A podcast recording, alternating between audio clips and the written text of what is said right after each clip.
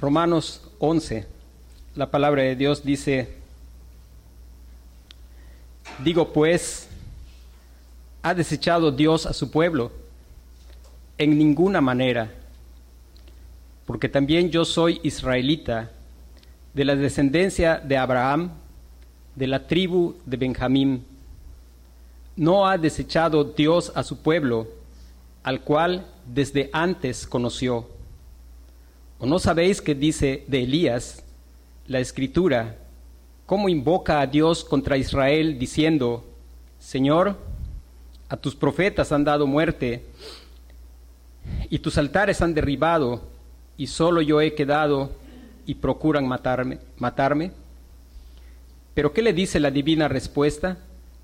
Me he reservado siete mil hombres que no han doblado la rodilla delante de Baal. Así también, aún en este tiempo, ha quedado un remanente escogido por gracia. Y si por gracia ya no es por obras, de otra manera la gracia ya no es gracia. Y si por obras ya no es gracia, de otra manera la obra ya no es obra. ¿Qué pues? Lo que buscaba Israel no lo ha alcanzado, pero los escogidos sí lo han alcanzado y los demás fueron endurecidos. Como está escrito, Dios les dio espíritu de estupor, ojos con que no vean y oídos con que no oigan, hasta el día de hoy. Y David dice, se ha vuelto su convite en trampa y en red, en tropezadero y en retribución. Sean oscurecidos sus ojos para que no vean, y agóbiales la espalda para siempre. Digo pues, ¿han tropezado los de Israel para que cayesen? En ninguna manera. Pero por su transgresión vino la salvación a los gentiles, para provocarles a celos. Y si su transgresión es la riqueza del mundo y su defección la riqueza de los gentiles, ¿cuánto más su plena restauración? Porque a, vosotros hablo, gentiles, por cuanto yo soy apóstol de los gentiles, honro mi ministerio, por si en alguna manera pueda provocar a celos a los de mi sangre y hacer salvo a algunos de ellos. Porque si su exclusión es la reconciliación del mundo, ¿qué será su admisión sino vida de entre los muertos?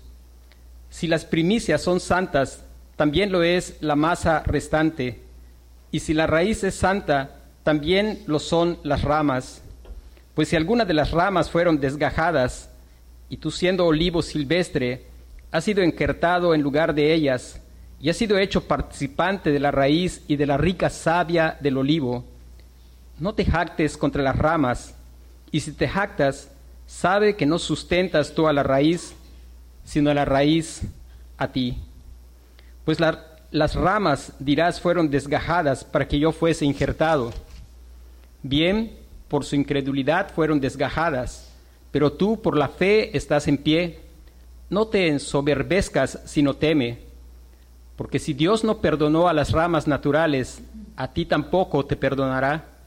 Mira pues la bondad y la severidad de Dios. La severidad ciertamente para con los que cayeron, pero la bondad para contigo, si permaneces en esa bondad, pues de otra manera tú también serás cortado.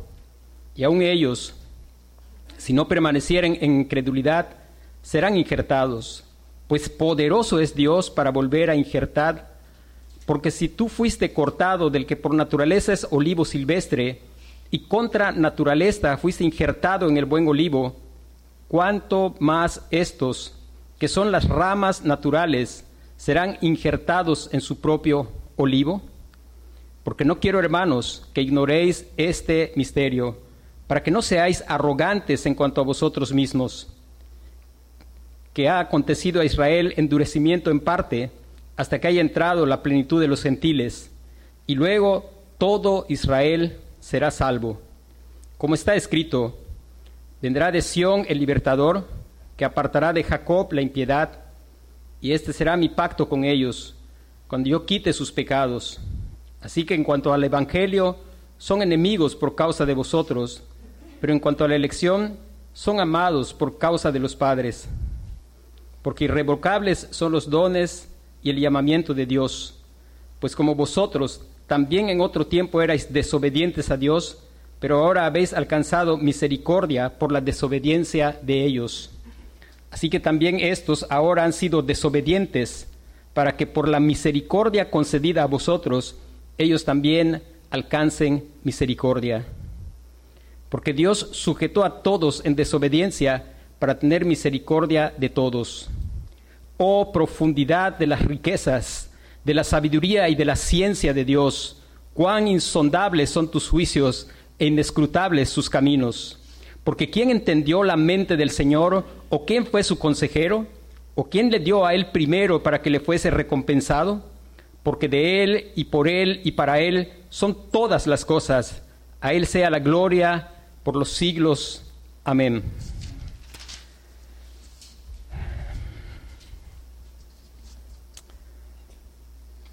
Nuestro tema hoy es, lo voy a tomar del versículo 26, que dice, y luego todo Israel será salvo, como está escrito, vendrá de Sión el libertador que apartará de Jacob la impiedad, y luego todo Israel será salvo. Hay una traducción de la Biblia que dice en ese versículo, y así todo Israel será salvo, tal como está escrito. Y así todo Israel será salvo, tal como está escrito. Nuestra traducción dice, y luego todo Israel será salvo. Y no es incorrecta, por cierto, nuestra traducción. No siempre la palabra y luego significa una secuencia en el tiempo. Algunas veces la implicación es distinta. Por ejemplo, hubo una persona que dijo una frase y él dijo, pienso, luego existo. Y él no quiso decir que él existía luego que pensaba, sino porque existía él pensaba. Y nos ayuda a entender esta expresión, la traducción que traduce, y así todo Israel será salvo. Y así todo Israel será salvo. Hermanos, Israel es el pueblo escogido por Dios para ser el, recipiente primario de las promesas de salvación en Cristo a través del pacto que Dios hizo con Abraham. Desde que empezamos a estudiar esta carta, hemos notado que el apóstol Pablo está enfatizando la importancia que Dios le da a los judíos en sus propósitos redentores. Si ustedes recuerdan, desde el versículo 16 del capítulo 1, el apóstol Pablo Dice, porque no me avergüenzo del Evangelio, porque es poder de Dios para salvación a todo aquel que cree, al judío primeramente y también al griego. En los últimos capítulos que hemos estado estudiando, Pablo está tratando de responder una pregunta. La pregunta que Pablo está respondiendo en estos capítulos es la siguiente. ¿Cómo podemos explicar la incredulidad generalizada de los judíos? ¿Cómo explicamos la incredulidad generalizada de los judíos? ¿O cómo explicamos que la mayor parte de los judíos no creyeron en el Señor Jesucristo, en el Mesías, sino que le rechazaron? ¿Cómo podemos explicar eso cuando ellos tuvieron tantos privilegios?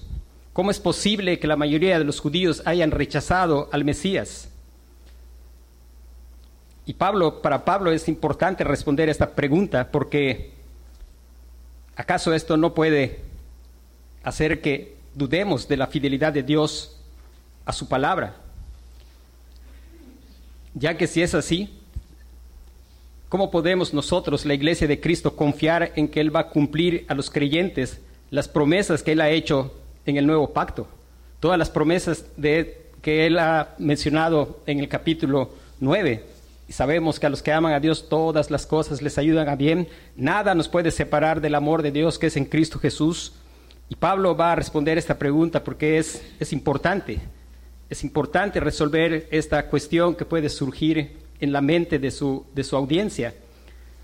Y ese es el problema que Pablo está tratando aquí.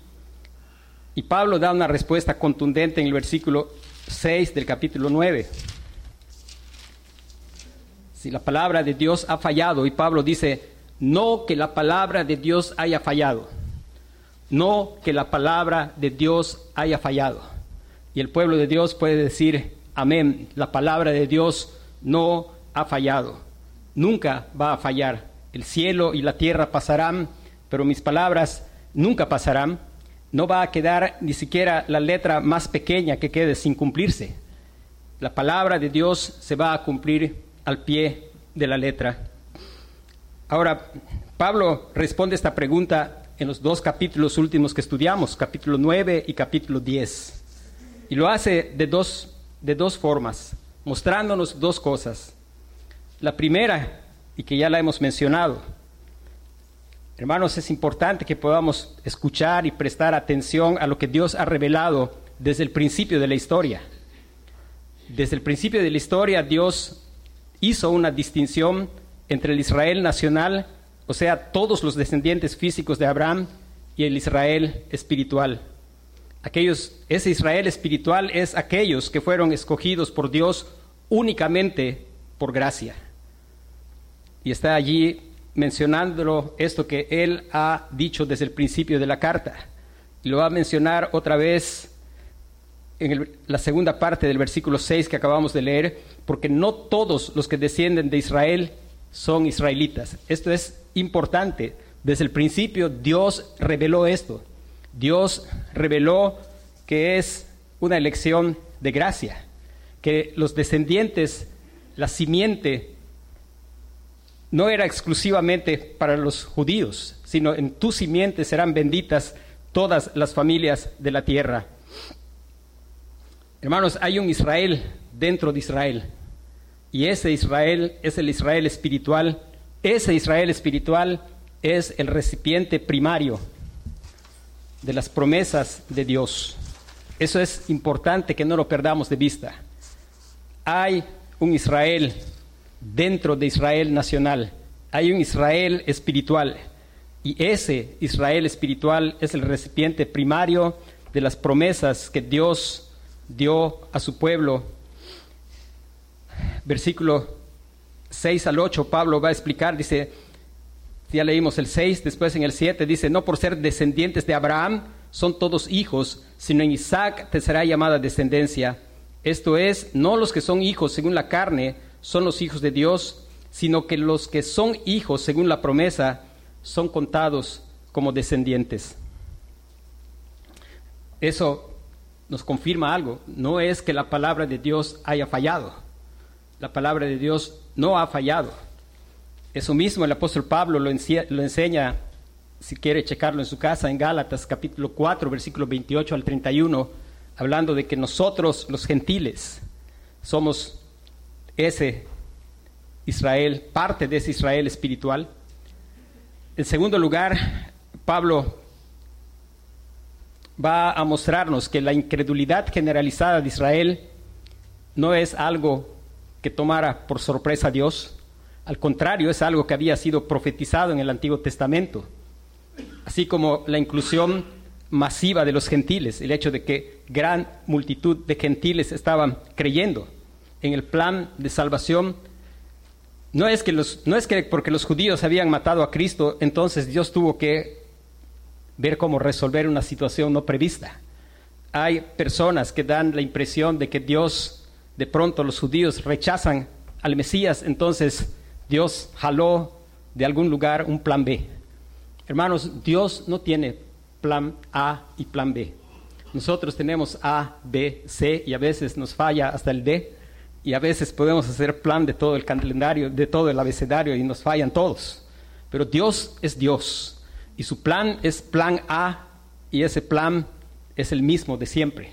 No hay tal cosa como que como que fue algo no previsto y lo digo porque hay gente que comunica eso, ese asunto y eso es triste porque ese no es el Dios de la Escritura.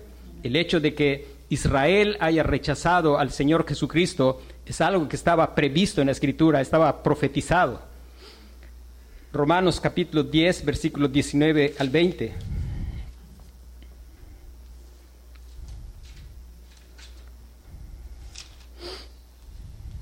Dice el apóstol Pablo, también digo, ¿no ha conocido es Israel? Primeramente Moisés dice, yo os provocaré a celos con un pueblo que no es pueblo. Con pueblo insensato os provocaré a ira. E Isaías dice resueltamente, fui hallado de los que no me buscaban, me manifesté a los que no preguntaban por mí. Pero acerca de Israel dice todo el pueblo, extendí mis manos a un pueblo rebelde y contradictor. Hermano, qué hermoso es estamos en ese pasaje. Ya estaba profetizado el que ellos iban a estar en una incredulidad generalizada. Ya estaba profetizado el que nosotros, pueblo insensato, que no buscaba al Señor, Dios usó para provocar a celos. Estaba profetizado. Es parte del plan único que Dios tiene. No hubo un plan de emergencia. Ese ha sido el plan de Dios. hay algo que tiene que quedar muy claro también, hermanos, y es que el factor decisivo de la salvación no es la raza. El factor decisivo de la salvación no es la raza. No es ni por ser descendiente físico de Abraham, no es porque eres hijo de algún pastor, no es porque eres hijo de un anciano o de un diácono la raza, la genética, no es factor decisivo en la salvación. El factor decisivo de la salvación es la gracia de Dios. Hermano, eso quiero repetirlo y repetirlo. No nos equivoquemos. El factor decisivo en la salvación no es nunca la raza. No tiene nada que ver con genética humana el factor decisivo de la salvación es la gracia de Dios. Nadie se va a salvar por ser un descendiente físico de Abraham, sino por haber puesto su fe en el Señor Jesucristo. Y lo voy a volver a repetir, nadie se va a salvar ni por ser descendiente físico de Abraham. Hoy día hay gente que está apurada tratando de buscar cómo ellos llegan a alguna familia de Israel y tratando de, de trazar su linaje.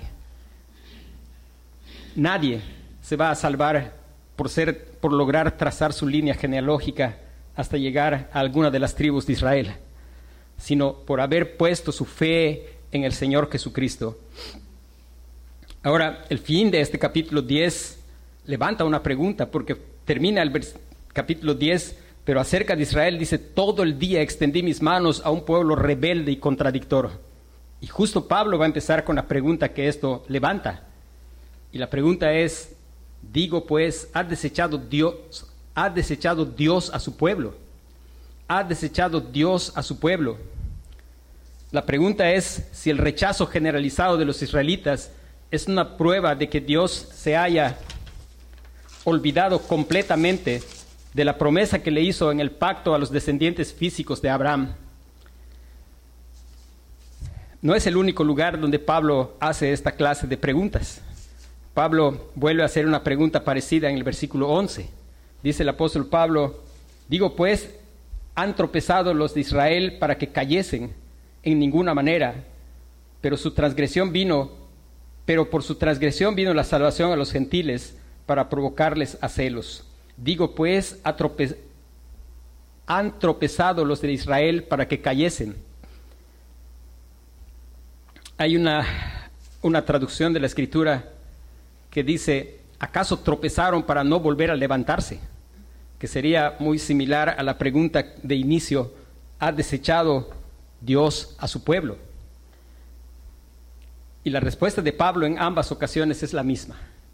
Si usted ve cómo responde en la primera ocasión, en el versículo 1, es en ninguna manera. Y Pablo va a responder de la misma manera en el versículo 11, en ninguna manera ellos no han caído para no volver a levantarse. Dios no ha desechado a su pueblo. Pero no olvide que cuál es su pueblo. No olvide que hay un Israel dentro de Israel. Dentro del Israel de descendientes físicos hay un Israel de descendientes espirituales. Ahora, el hecho de que Israel haya rechazado al Mesías no ha provocado un rechazo absoluto de parte de Dios hacia ellos. Y eso es lo que Pablo va a demostrar en los versículos del versículo 1 hasta el versículo 32.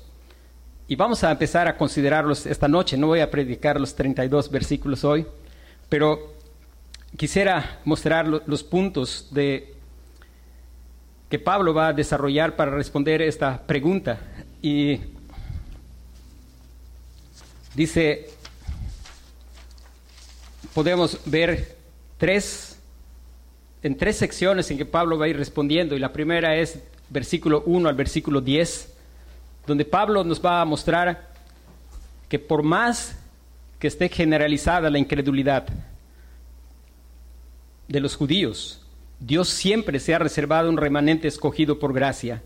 Por más que esté generalizada la incredulidad de los judíos, o sea, de los descendientes físicos de Abraham, Dios siempre se ha reservado un remanente escogido por gracia. La salvación siempre ha sido por gracia siempre ha sido por medio de la fe. Nunca, para nadie, en ningún tiempo ha sido de una manera distinta.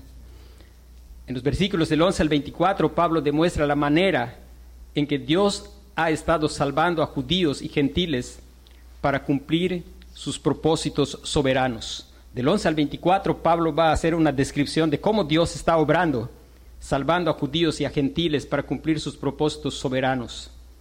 Y del versículo 25 al 32, Pablo va a mostrarnos que hasta que entre el último de los elegidos, Dios mantendrá la puerta de salvación a los gentiles para que sigan provocando a celos al remanente escogido de Israel. Entonces, vamos a considerar el primer encabezado que es, por más que esté generalizada la incredulidad de los judíos, Dios siempre se ha reservado un remanente escogido por gracia. Quisiera decir algo. En la epístola de los romanos, el apóstol Pablo algunas veces va a hablar de cosas que tienen que ver con, con eventos futuros. Por ejemplo, cuando él dice, y sabemos que a los que aman a Dios todas las cosas les ayudan a bien, esto es a los que conforme a su propósito son llamados porque a los que antes conoció también nos predestinó para que fuesen hechos conforme a la imagen de su Hijo. Y ahí está hablando de algo futuro que es la culminación cuando nosotros veamos al Señor Jesucristo cara a cara. Pero primordialmente, esta epístola no es un tratado escatológico. En particular en este capítulo 11, el apóstol Pablo no está intentando ni mencionando, mirando hacia un evento que va a ocurrir en el futuro.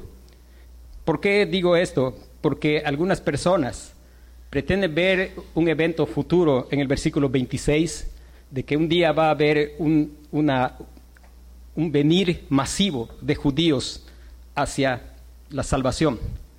Después vamos a, explicar un poquito acerca de eso, pero quisiera dejar eso en claro. Y, el desarrollo del, estudio del, del capítulo nos va a mostrar de qué es de lo que el apóstol Pablo está hablando.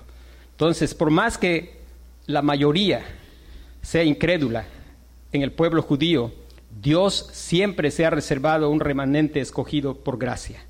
Y Pablo va a empezar a contestar esta pregunta desde el versículo 1, después de decir en ninguna manera.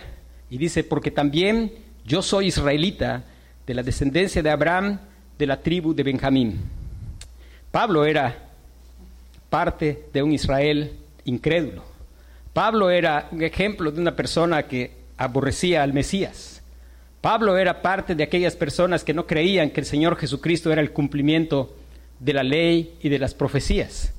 Pablo estaba ocupado en perseguir a la iglesia. Y el primer argumento del apóstol Pablo para contestar si Dios ha desechado a su pueblo es su propia conversión. Él siendo judío, dice el apóstol Pablo en ninguna manera, porque también yo soy israelita, de la descendencia de Abraham y de la tribu de Benjamín. Dios no ha desechado a su pueblo. Yo soy un ejemplo de que Dios no ha desechado a su pueblo. Y Pablo está dando testimonio a través de su vida de que Dios no ha desechado a su pueblo ni jamás desechará a su pueblo. Ahora, recuerde que el apóstol Pablo está escribiendo a una iglesia que está en Roma donde hay algunos judíos, pero en su mayoría era una iglesia de gentiles. Y el apóstol Pablo, para no dejar ninguna duda, el apóstol Pablo usa un segundo argumento que es la historia. La historia es, la historia es una historia que es, algunas personas creen que la historia es como círculos interminables que se van repitiendo. La historia no es cíclica, yo creo que la historia es como una espiral que no se, más que repetirse, rima, pero no es en el mismo lugar, sino va avanzando, porque tiene un clímax, no es un girar sin sentido, y el clímax es la gloria de Dios. Ahora, el apóstol Pablo toma ejemplo en la historia para también demostrar que él no es un caso aislado de que Dios no ha desechado a su pueblo.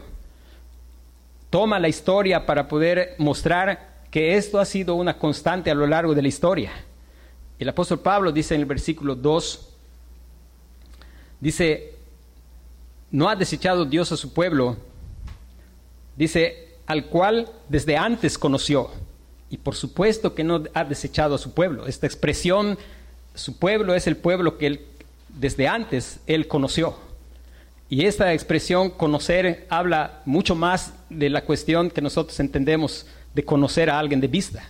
Habla del hecho de conocer en amor ese pueblo al cual el Señor le ha dicho con amor eterno te he amado, por tanto te prolongué mi misericordia. Si bien está haciendo alusión ahorita hacia los descendientes físicos de, de Abraham, es importante recordar, hermanos, que Dios no tiene dos pueblos. Dios tiene un solo pueblo. De ambos pueblos hizo uno, dice Efesios, derribando la pared intermedia de separación. Hay un solo pueblo de Dios. Y Pablo va a decir después, o no sabéis que dice de Elías, la escritura, cómo invoca a Dios contra Israel diciendo, Señor, a tus profetas han dado muerte y tus altares han derribado y solo yo he quedado y procuran matarme. Pablo está describiendo un tiempo parecido a su tiempo, un tiempo en que dominaba la idolatría, un tiempo en que dominaba el abandono del Señor, la incredulidad, un tiempo en que Israel se había entregado a la adoración a Baal, un tiempo en que la rebelión estaba presente. Por eso el Señor dice, dice todo el tiempo, extendí mi mano a un pueblo rebelde y contradictor. Hermano, Pablo está mencionando para, para quitar de nuestra mente toda duda, de saber que no importa cuán fuerte sea la incredulidad, cuán, cuánto la mayoría de los judíos sean incrédulos, que Dios siempre se ha reservado un remanente escogido y por gracia. El apóstol Pablo dice, pero ¿qué le dice la divina respuesta? Me he reservado siete mil hombres que no han doblado la rodilla delante de Baal. Así también en este tiempo ha quedado un remanente escogido por gracia. Algunas cosas importantes de estos versículos es, ¿qué le dice la divina respuesta? Me he reservado siete mil hombres que no han doblado las rodillas delante de Baal. este pasaje va a implicar algo que para el apóstol Pablo es importante recalcar. Dice, me he reservado. Elías estaba pensando que era el último que quedaba. Elías estaba pensando que estaba a punto de extinguirse totalmente el pueblo del Señor. Él pensaba que si lo lograban capturar a él, se acabó la obra del Señor para siempre. Sin embargo, el Señor le contesta y le dice, Elías, estás equivocado. Tú no eres el único. Y aquí habla de una elección soberana, porque dice, me he reservado. Es interesante que el apóstol Pablo, guiado por el Espíritu Santo, está explicándonos, primero de Reyes, capítulo 19, versículo 18, que en un momento vamos a ver, dice, me he reservado siete mil hombres que no han doblado la rodilla delante de Baal. Es interesante que aquí está explicándonos. Siempre, hermanos, el Nuevo Testamento nos alumbra el Antiguo Testamento. Y dice Reyes, primer libro de los Reyes.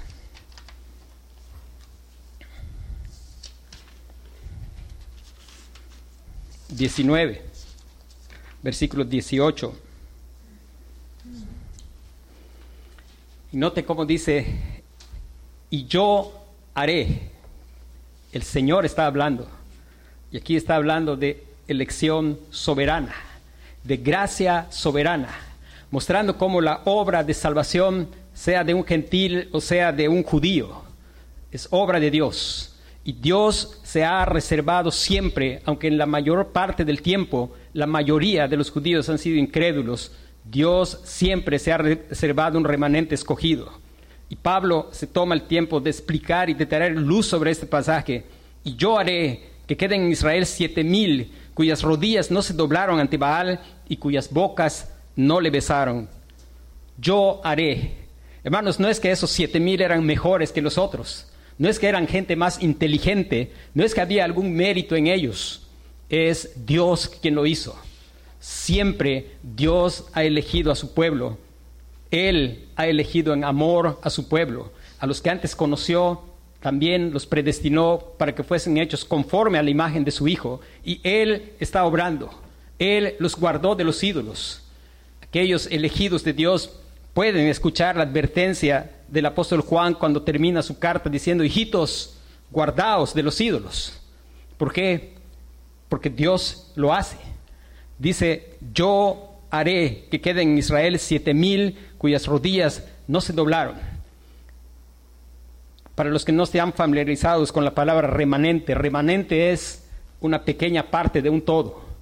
Una pequeña parte de un todo. Pues un remanente de aquí pudiera ser, ahora estamos un remanente de los que estaban en la mañana. Y quizá un remanente de los que estamos ahora puedan ser dos o uno. Una parte, un remanente. Pero importante, hermano, que no dejemos pasar esas palabras, son importantes. Por eso el Espíritu Santo hizo que Pablo las escribiera allí. De poder mirar cómo aún en el Antiguo Testamento no es novedad, pero se puede entender solo por la luz del nuevo pacto. Y poder mirar la gracia soberana de Dios diciendo, yo haré que queden en Israel siete mil cuyas rodillas no se doblaron ante Baal y cuyas bocas no le besaron.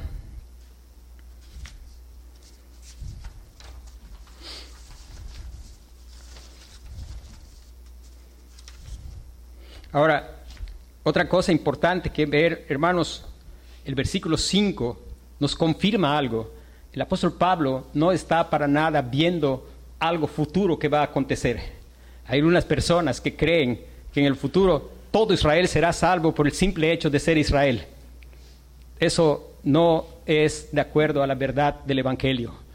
Toda persona que sea salva en cualquier tiempo lo va a hacer no por genética, no por descendencia humana, sino por creer en el Señor Jesucristo.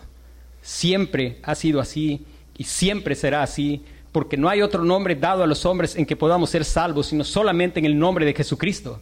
Porque yo soy el camino, la verdad y la vida, y nadie viene al Padre si no es por mí. Nadie va a ir al Padre simplemente por ser el pueblo descendiente físico de Abraham. Y hermano, el apóstol Pablo está describiendo en este pasaje porque va a decir, así también aún en este tiempo. Él no está mirando un evento en el futuro. Él está mirando así también ahora en este tiempo ha quedado un remanente escogido por gracia.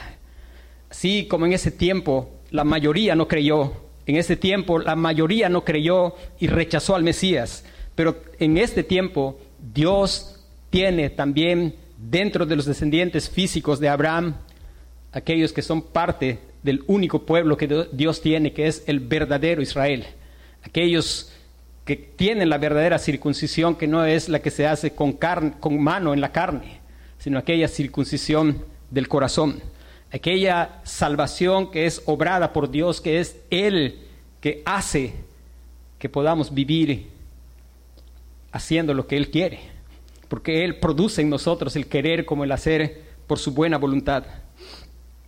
Ahora,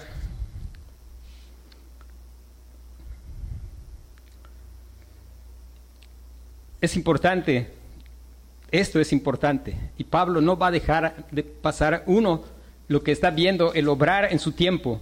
Y lo siguiente importante es, hermanos, no tiene nada que ver con ningún mérito en la persona escogida.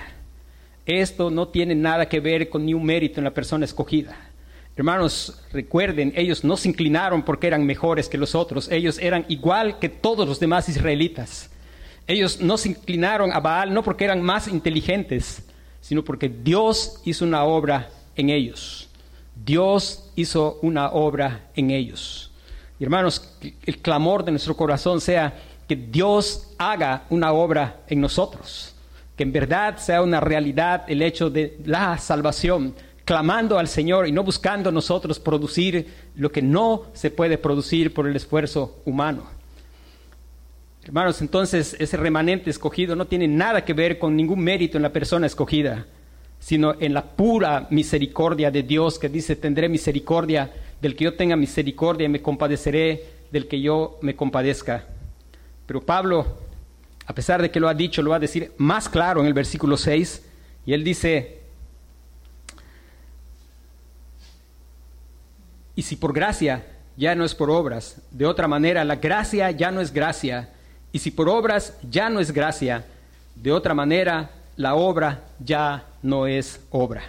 Y esto pareciera así un poco que, que, estamos haciendo un trabalenguas, pero no es un trabalenguas. Esto es importante. Pablo no está simplemente aquí jugando con palabras. Pablo está procurando demostrar que hay dos cosas que son como el aceite y el agua y que nunca pueden llegar a mezclarse que por más que tú le muevas y le muevas y le muevas y te canses de moverle, cuando dejes de mover, el aceite se va a separar del agua. Es que las obras y la gracia son mutuamente excluyentes. No puede ser tu salvación un poco por las obras y un poco por la gracia. O es por gracia o es por obras. Y Pablo va a enfatizarlo allí porque es una verdad sumamente importante.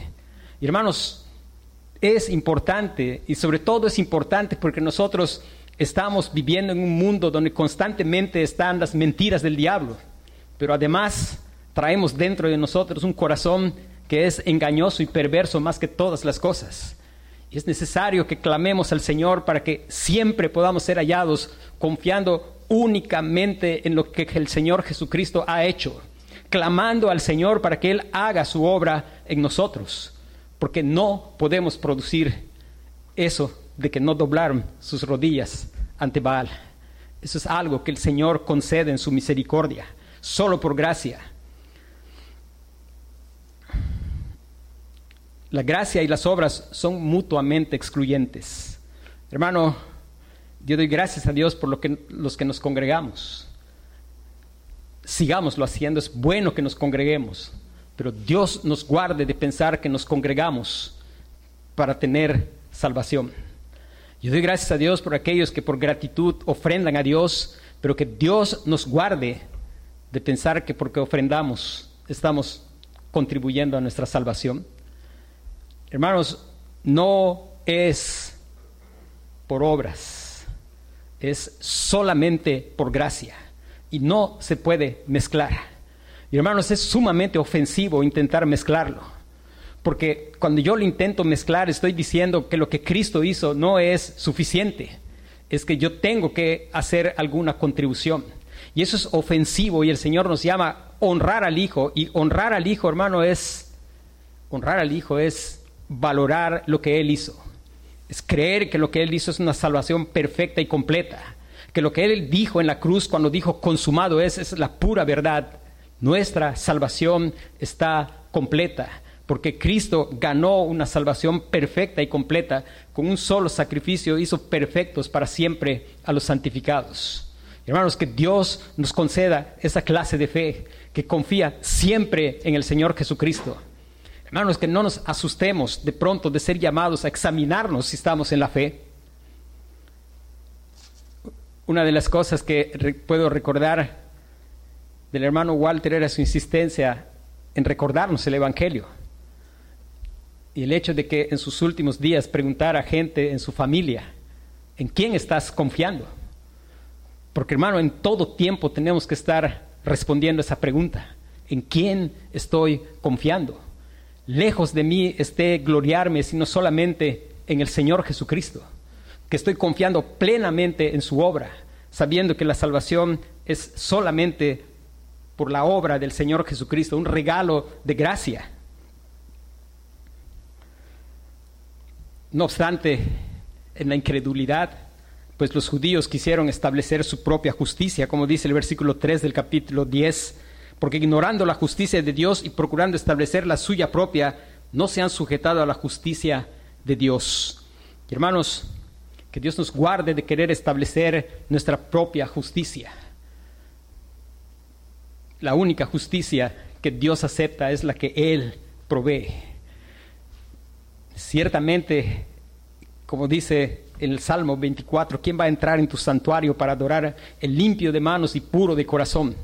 hermanos, nadie de nosotros puede entrar, pero lo que hay que hacer es decirle, dame manos limpias y corazón puro dame lo que demandas. Diciéndolo de otra manera, no podemos acceder a la salvación de Dios hasta que no miremos que somos miserables. Diciéndolo más fácil. Lo que Pablo está diciendo en ese versículo es, hasta que no mires que eres un miserable, que no tienes absolutamente nada que ofrecer, sino todo que recibir. Entonces, antes de eso, no estás capacitado para poder recibir el don de gracia. Y ese capacitar, Dios lo hace cuando nos revela al Señor Jesucristo. Y cuando ante la belleza del Señor Jesucristo, ante su santidad absoluta, podemos mirar cuán feos somos, cuán inaceptables somos, cuán incapaces somos, cuán imperfectos somos. Y entonces no nos queda más que decir, sálvame. Confío en tu obra perfecta de salvación. Soy un miserable que no tiene nada que ofrecer, sino solamente recibir lo que tú has ganado en la cruz en mi favor. Hermanos, es solo por gracia. Pablo no se contentó con hablar de que esa elección es obra de Dios soberana y que es de gracia, sino que se tomó el tiempo de repetirlo porque esto es fundamental, no lo tenemos que perder. Y tenemos que clamar al Señor para que eso sea siempre una realidad en nuestra vida, de estar siempre confiando únicamente en el Señor Jesucristo. Y que si de pronto el Señor nos muestra que estamos teniendo confianza en algo más, venir corriendo en arrepentimiento y fe y clamando al Señor que solamente seamos hallados vestidos de la justicia del Señor Jesucristo y de ninguna otra justicia, porque no hay otra justicia, sino solo la justicia del Señor Jesucristo. Lo otro que Pablo va a usar aquí para responder la pregunta es, lo vemos a partir del versículo 8, que hay una masa, una masa de gente soberbia y orgullosa. Hermanos, somos gente con un potencial peligro a la soberbia y al orgullo. Y no fuimos salvos por Dios hasta que en verdad Él nos humilló. Cuando nos humilló y nos dimos cuenta de que en nuestro orgullo intentábamos definir cómo debe ser Dios, con nuestro orgullo pensábamos que nosotros podíamos contribuir en algo a nuestra salvación, entonces Dios rindió nuestro orgullo. Y eso ha sido así a lo largo de la historia. El apóstol Pablo estaba con soberbia contra el Señor Jesucristo, pero de pronto estaba en la tierra y preguntando, ¿quién eres, Señor? ¿Qué quieres que haga? ¿Qué transformación de la arrogancia a la humildad? Dios resiste a los soberbios, da gracia a los humildes. Eso es lo mismo que vemos en la vida de Job. Job, a pesar de que Dios decía que era un hombre pues que tenía rectitud y justicia. Pero Dios en su amor quería mostrarle a Job que esa rectitud y justicia no era suficiente. Y Job quiso discutir con Dios, como muchas veces nosotros lo hicimos, hasta que Él nos rindió con su amor. Y al final Job, un cambio y una humildad de decir, de oídas te había oído, pero ahora mis ojos te ven, por tanto me aborrezco, me arrepiento en polvo y ceniza. Antes pensaba que te conocía, pero hoy te he conocido y hoy sé que mi justicia no era justicia, que hoy necesito la justicia que tú provees. Lo vemos en los salmistas. Dice el salmista, bueno me es haber sido humillado. Antes que fuera humillado, descarriado andaba. Hermano, mientras no haya el hecho de que Dios nos humille y solo nos puede humillar el que nos muestre la majestuosidad del Señor Jesucristo y lo que la grandiosa salvación que él ha provisto, no podemos ser humillados. Ahora, dentro de esa masa de gente soberbia y orgullosa, soberanamente Dios escogió a unos para salvación, mientras que a otros los endureció. Y esto estaba profetizado. Dice el versículo 11 del capítulo 8, como está escrito, Dios les dio espíritu de estupor, ojos con que no vean y oídos con que no oigan, hasta el día de hoy. Y David dice, se ha vuelto su convite en trampa y en, y en red, en tropezadero y en retribución. Se han oscurecido sus ojos para que no vean y agóbiales la espalda para siempre. Hermanos, siempre ha sido así. A Dios no le tomó por sorpresa. Dios eligió un pueblo para salvación y a los otros los dejó actuar en su propia naturaleza. Las mismas cosas que Dios proveyó para traer a su pueblo a Él son ante las cuales el corazón natural responde con soberbia y con dureza de corazón. Hermanos, Pablo está hablando de lo que Dios está haciendo en su tiempo y es lo que Dios ha seguido haciendo en su tiempo, en este tiempo y hasta que termine el tiempo de salvación. Y resumiendo, hermano, la salvación no tiene nada que ver con descendencia genética. No importa si tus padres son cristianos, no importa si desde hay gente que dice que viene de cuna cristiana he ido por las tiendas a ver dónde hay una cuna así, no hay cunas cristianas. Pero, hermano, es una bendición que hayas sido influenciado por el Evangelio desde tu más temprana edad. Pero la salvación no se hereda. La salvación tiene todo que ver con confiar en el Señor Jesucristo y nada que ver con confiar en tu linaje. La salvación tiene todo que ver con escuchar la voz de Dios. Hermanos, yo quiero animarlos a que cada vez que vengan procuren escuchar, escuchar, que cada vez que vengan procuren que no haya distracción, que nada nos distraiga, porque la fe viene por el oír y por oír la palabra de Dios. Hermanos, Dios siempre dentro del Israel nacional ha tenido un remanente. Fue así en el pasado. Dios no ha desechado a su pueblo. La conversión de Pablo es un, testimonio vivo de que Dios no ha desechado a su pueblo.